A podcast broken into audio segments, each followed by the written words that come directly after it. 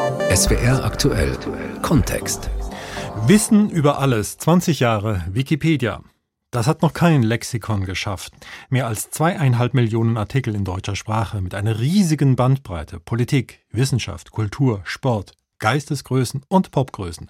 Elementar Wichtiges und scheinbar Nebensächliches. Wikipedia bietet geballtes Wissen, schnell, im Allgemeinen zuverlässig und obendrein kostenlos. Kein Wunder, dass Wikipedia aus der digitalen Welt nicht mehr wegzudenken ist. Sie gehört weltweit zu den beliebtesten Websites, in Deutschland auf Rang 7. Wikipedia ist zu einem Massenmedium geworden. SWR aktuell Kontext erklärt, wie es dazu gekommen ist. Am Mikrofon Josef Karcher. Hello World, das war die erste Testzeile, die der Gründer Jimmy Wales in das Wiki tippte.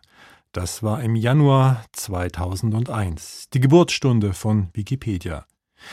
Wiki geht auf das hawaiianische schnell zurück, Pedia auf die englische Version des griechischen Wortes Enzyklopädie. Damit war der Anspruch formuliert, global und allumfassend. Das hat Wikipedia erreicht. Davon zeugen fast 60 Millionen Artikel in fast 300 Sprachen. Allein in den westlichen Industrieländern liest jeder und jeder pro Monat neun Wikipedia-Artikel.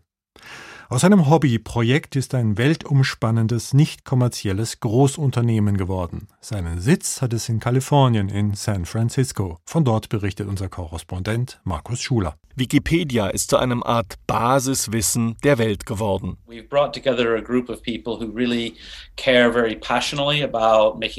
Hier arbeiten sehr viele Leute mit großer Passion. Diese Gemeinschaft prüft die Einhaltung unserer Regeln. Das unterscheidet uns im Internet von vielen anderen Angeboten. Wir sind hier, um einander zu helfen und Wissen zu teilen.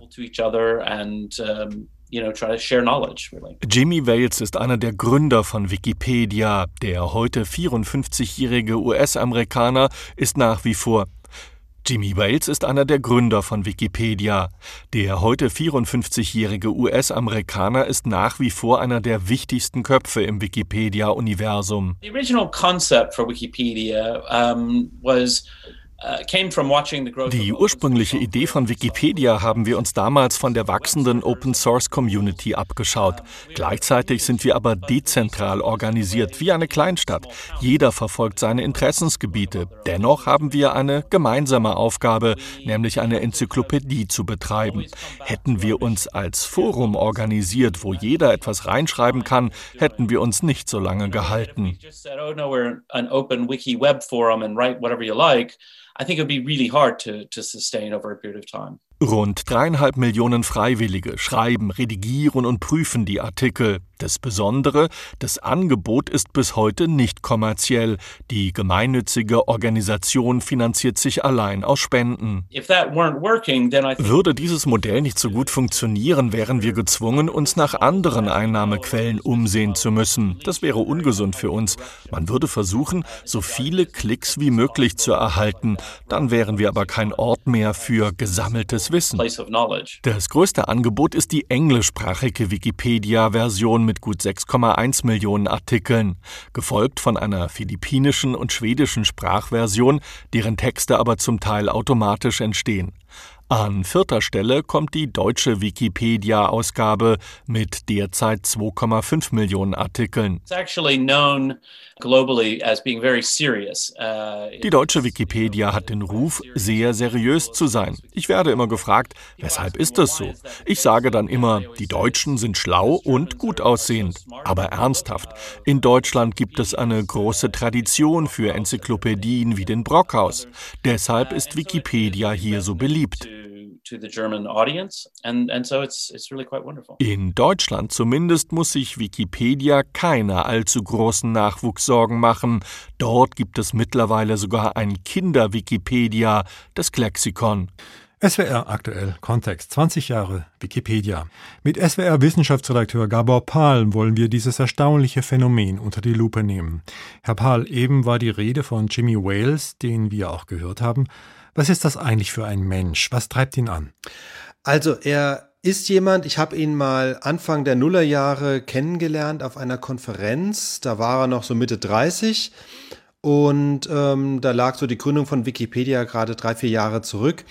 Das ist ja ein Name, den kennt man sonst nicht. Ne? Man kennt mhm. Jeff Bezos, man kennt ähm, Bill Gates so, so als die großen Internetgiganten, aber äh, Jimmy Wales ähm, ist relativ unbekannt und er war vorher auch relativ unbekannt. Er war jemand, der hat viel Geld verdient, der hat äh, mit Finanzgeschäften äh, agiert, der hat dann auch so ein bisschen in der Tech-Industrie war er aktiv, hat ziemlich viel Geld verdient und dann ist es so ein typischer Mensch, der dann sich so mit mit 30 überlegt, gut, ich habe jetzt ziemlich viel Geld verdient, jetzt mache ich noch mal was Sinnvolles. So kam er mir jedenfalls vor mhm. damals und hat dann angefangen, auch mit anderen Partnern zusammen, so dieses Projekt einer gemeinnützigen Enzyklopädie voranzutreiben. Es war erstmal so, dass es eigentlich gar nicht so eine offene Enzyklopädie war, sondern die Idee war tatsächlich erstmal mit Expertinnen und Experten zusammenzuarbeiten und die dafür zu gewinnen, sowas äh, aufzubauen. Aber das ist dann ziemlich schnell versandet.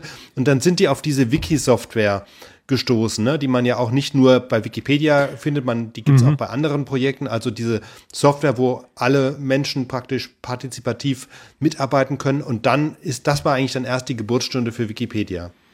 20 Jahre ist das her und es ist ja mittlerweile, das kann man sagen, eine ziemliche Erfolgsgeschichte. Was sind aus Ihrer Sicht hier die entscheidenden Faktoren?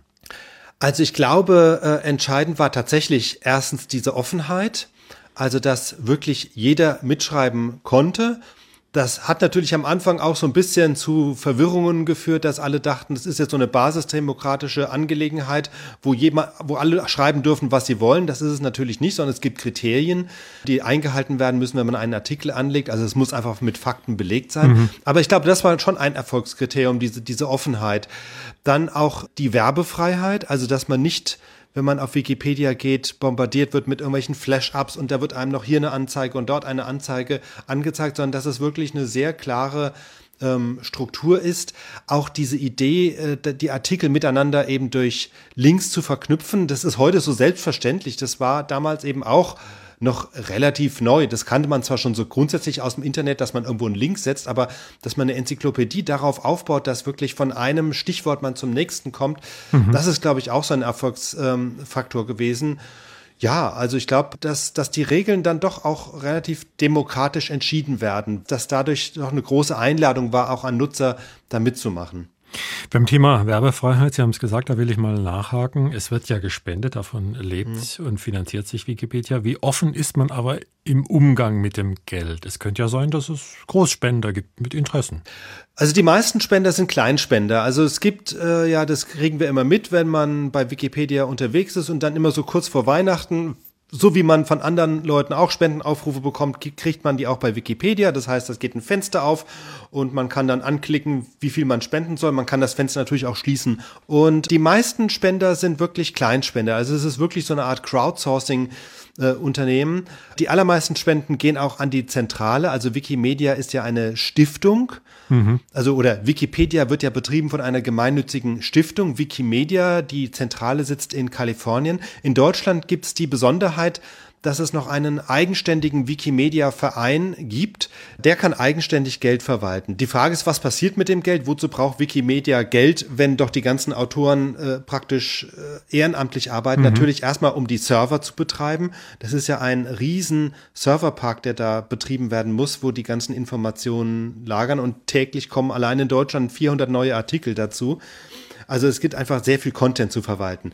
Was aber Wikimedia auch macht, sie fördern zum Beispiel Treffen von Lokalgruppen oder von Fachgruppen in Wikipedia. Die gibt's auch. Also da gibt's die Botaniker oder die Historiker oder was auch immer, Münzsammler, ähm, die dann ihre eigenen Gruppen haben und ähm, solche Treffen werden dann von der von dem Wikimedia Verein in Deutschland auch gesponsert. Oder es gibt Projekte, dass man versucht, viele äh, Drohnenbilder einzupflegen mhm, mhm, in die Wikipedia. Also und dafür gibt eben der Verein Unterstützung für Leute, die das machen wollen, dass sie sich eine Drohne anschaffen und auf diese Weise äh, Bilder von ihrer Stadt oder wo auch immer aufnehmen, um die dann in Wikipedia hochzuladen. Das sind solche Dinge, für die Geld ausgegeben mhm. wird.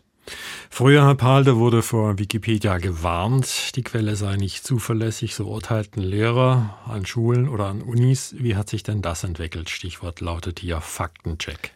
Also es ist so, dass es sehr darauf ankommt, auf den Artikel und auf das Thema. Also je wichtiger das Thema ist, je mehr Menschen sich dafür interessieren, je mehr Menschen auch daran mitarbeiten mhm. bei einem solchen Artikel, desto verlässlicher ist Wikipedia. Grundsätzlich gibt es einfach die Regel, äh, Aussagen müssen belegt sein, also man kann nicht einfach irgendwas behaupten, sondern es wird erwartet, dass man eine Quelle anfügt. Und dann, wenn wenn ich allein bin, an einem Artikel schreibe, für den sich sonst vielleicht niemand interessiert, kann es passieren, dass der Artikel dann ewig so stehen bleibt und dann auch etwas, was ich vielleicht falsch da hineingeschrieben habe, ewig so stehen bleibt, weil niemand sich die Mühe macht, niemand die Zeit hat, da mal drüber zu gucken. Aber jetzt so bei sehr kontroversen Themen, ich sag mal Trump oder mhm. Impfen oder was auch immer. Da kann man sich eigentlich relativ gut darauf verlassen, dass da eine Vielzahl von Autorinnen und Autoren ist, die da drüber guckt, die sich auch miteinander streitet. Was ist jetzt die richtige Aussage und die wirklich darauf beharrt, dass jemand, der da irgendwas reinschreibt über das Virus, dass der das dann auch belegt. Insofern sind eigentlich gerade die Artikel, die relativ kontrovers äh, sind, relativ verlässlich, weil da einfach viele Menschen drauf gucken. Soweit zunächst Gabor Pahl. Schauen wir jetzt einmal, wer lokal hinter Wikipedia steckt. Unser Reporter Tobias Ignier war bei einem Autorentreffen in Stuttgart mit dabei. Ein fensterloser, jedoch heller Raum im Untergeschoss der Stuttgarter Stadtbibliothek, der sich so nach und nach mit etwa 25 Personen füllt. Sie setzen sich an die weißen Tische, die U-förmig mitten im Raum stehen, holen ihre Laptops aus den Taschen und klappen sie auf. Sie sind hier, um an Wikipedia-Artikeln zu schreiben. Man duzt sich. Alle eint eine gewisse Neigung zu Besserwisserei, wie sie augenzwinkernd sagen. Wolfgang zum Beispiel fielen Rechtschreibfehler in Wikipedia-Artikeln auf. Ja, ich war mal Lehrer und äh, ich konnte nicht sehen, wenn da Rechtschreibfehler sind. Und da dachte ich, oh, das könnte ich doch eigentlich so nebenher kurz korrigieren. Und seit ich jetzt im Ruhestand bin, mache ich hin und wieder solche Korrekturen. Und das macht Spaß. Solche kleinen Änderungen an Artikeln sind schnell gemacht. Doch eine Änderung wird nicht immer sofort veröffentlicht, etwa wenn man Wikipedia-Neuling ist. Dann wird die Änderung von einer erfahrenen Person mit sogenanntem Sichterstatus geprüft. Und manchmal entwickeln sich Löschdiskussionen. Das heißt, man schreibt irgendwas und jemand anders löscht. Und wenn man dann wieder reinschreibt, dann entwickelt sich so ein Kampf oder der andere gibt nach oder man wartet vielleicht zwei Wochen und editiert es dann wieder zurück. Erzählt Emil, der demnächst einen Artikel über den Panama-Kanal aktualisieren möchte. Als Autor will er nicht in Erscheinung treten und verwendet wie auch einige andere Pseudonyme. Und er belässt es nicht nur bei Korrekturen an bestehenden Artikeln, sondern schreibt auch eigene Artikel. Ebenso wie andere in der Gruppe. Ihre Themen sind grundverschieden. Von Elektro- und Kfz-Technik über Autismusforschung bis hin zum Wein aus Burgund. Manche nutzen dabei ihren beruflichen Hintergrund, andere arbeiten fachfremd. Wie der Informatiker Michael, der Artikel über Flamenco schreibt. Dass die Artikel oft von Laien sind, wird Wikipedia häufig vorgeworfen. Dabei haben sich die Anforderungen über die Jahre verändert, wie Michael erzählt. Es ist inzwischen schwierig geworden, in der Wikipedia zu schreiben, weil was 2004, 2005, 2006 ging, äh, man hat was aus dem Allgemeinwissen gehabt und konnte das niederschreiben. Das geht heute nur sehr wenig. Ansonsten brauchst du inzwischen den Willen, dich mit, mit Quellen und Literatur auszusetzen äh, oder ähm, ja, fast wissenschaftlich arbeiten wie in der Diplomarbeit oder in der Promotion.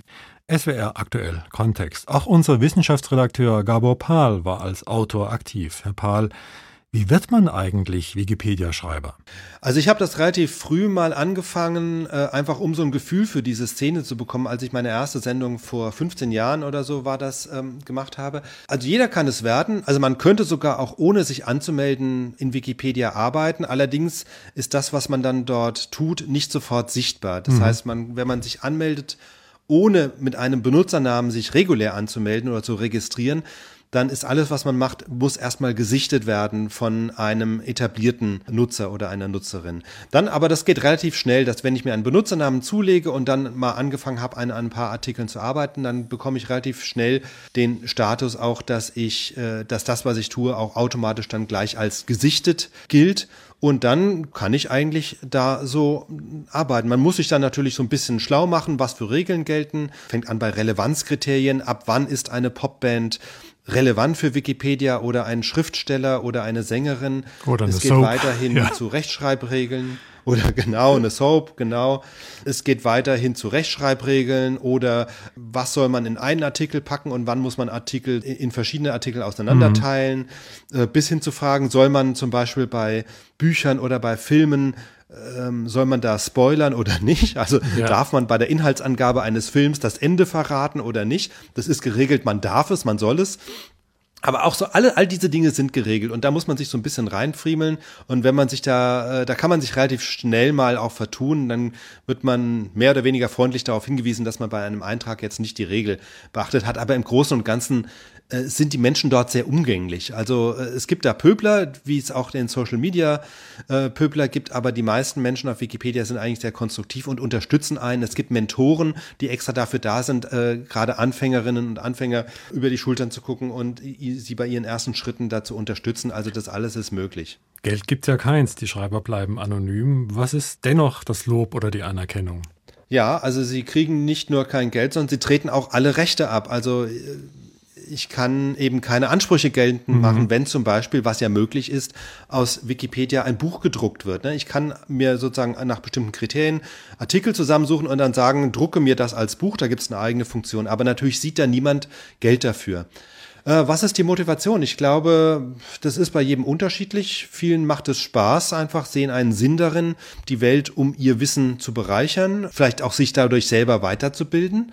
Denn man lernt natürlich auch etwas durch den Austausch mit anderen oder indem man bestimmte Dinge recherchiert. Und so dieses Ideal des Universallexikons, das sich immer weiter mit Wissen anreichert, ich glaube, das ist schon etwas, was, was viele Menschen antreibt. Der SWR-Journalist Gabor Pahl, 20 Jahre Wikipedia. Gibt es jetzt Reformbedarf? Das fragt man sich nun. Ja, lautet die Antwort, denn Wikipedia ist noch eine reine Männerdomäne. Wünschenswert wären mehr Autorinnen für den weiblichen Blick. Es wäre aktuell Kontext mit Josef Karcher.